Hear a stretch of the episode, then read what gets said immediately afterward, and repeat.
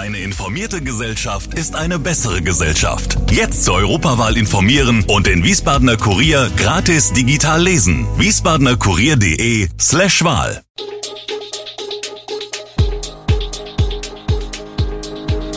Gude, unser morgendliches News Update.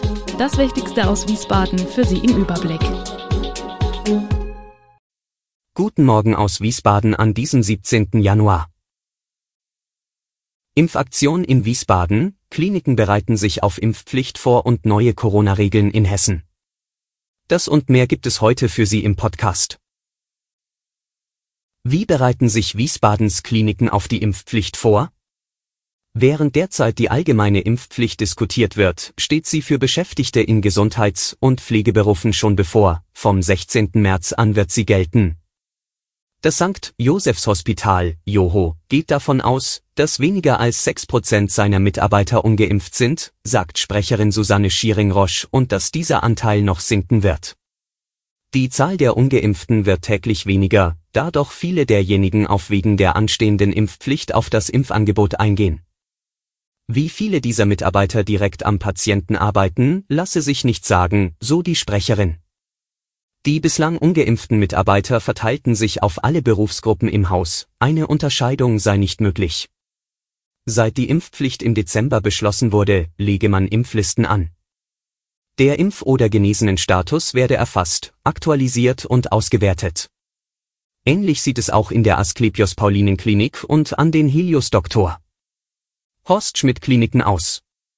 Auch diese berichten von einer hohen Impfquote und wenigen ungeimpften Personen. Wir bleiben noch für einen Moment beim Thema Impfungen. In den Räumlichkeiten der Wiesbadener Handwerkskammer fand am Sonntag eine Impfaktion statt.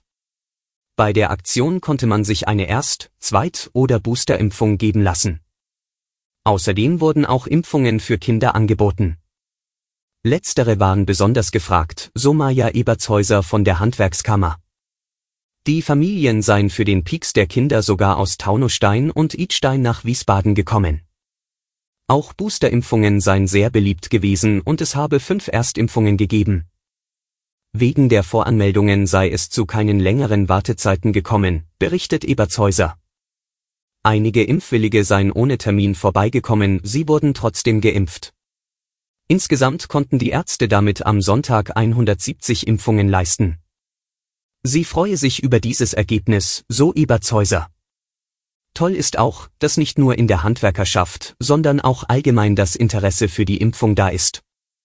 Es geht dabei ja um etwas Größeres. Eine weitere Impfaktion sei derzeit nicht geplant, sei aber auch nicht auszuschließen. Ab heute gelten in Hessen neue Corona-Regeln. Hessen verschärft wie angekündigt seine Corona-Regeln für Gaststätten und erleichtert die Quarantänemaßnahmen. Ministerpräsident Volker Bouffier erklärte am Sonntag laut, mit den neuen Regelungen schaffen wir Klarheit und Einheitlichkeit und sorgen dafür, dass die kritische Infrastruktur durchgehend funktioniert. Damit bezog er sich angesichts der besonders rasch ausbreitenden Omikron-Variante des Coronavirus auf drohende Personalengpässe etwa bei Polizei, Feuerwehr und Energieversorgung. Die neuen Regelungen gelten ab heute. Die Regierungschefs von Bund und Ländern hatten sich darauf geeinigt, dass in Gaststätten künftig bundesweit und unabhängig von den Corona-Zahlen eine 2G-Plus-Regel gilt. Demnach müssen nun in Hessen in der Innengastronomie geimpfte und Genesene einen tagesaktuellen negativen Corona-Test oder eine Auffrischungsimpfung vorweisen, um Zutritt zu bekommen. Zudem wurde auch die Besucherzahl für Veranstaltungen im Außenbereich von 1000 auf 250 beschränkt. Gelockert wurden dagegen die Quarantäneregeln. Abschließend werfen wir noch einen Blick auf die Corona-Zahlen. Das Robert Koch Institut hat erneut einen Anstieg der bundesweiten 7-Tage-Inzidenz gemeldet und damit einen neuen Höchstwert.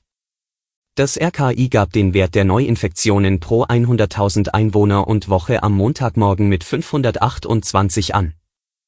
Zum Vergleich, am Vortag hatte der Wert bei 515 gelegen, vor einer Woche bei 375.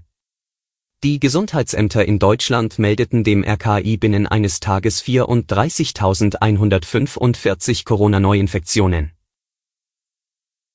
Nun blicken wir mal kurz auf die andere Rheinseite.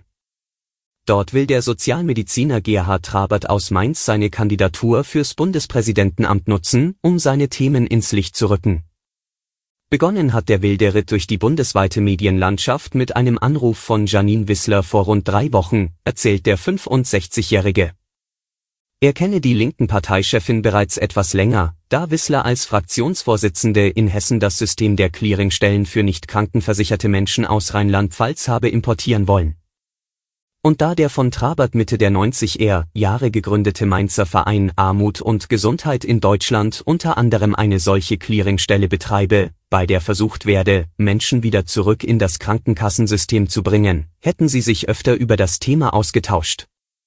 Die Anfrage für die Kandidatur habe er mit großer Demut entgegengenommen, beschreibt es Trabert, und sich Bedenkzeit ausgebeten. Doch letztlich sei für ihn klar gewesen, dass sich hier eine einmalige Chance biete. Nicht für ihn selbst, wie er betont, und auch nicht, Bundespräsident zu werden, sondern für seine Themen, die er nun in die Diskussion bringen könne. Alle Infos zu diesen Themen und noch viel mehr finden Sie stets aktuell auf wiesbadener-kurier.de. Gude Wiesbaden ist eine Produktion der VRM von Allgemeiner Zeitung, Wiesbadener Kurier, Echo Online und Mittelhessen.de. Redaktion und Produktion die NewsmanagerInnen der VRM. Ihr erreicht uns per Mail an audio.vrm.de.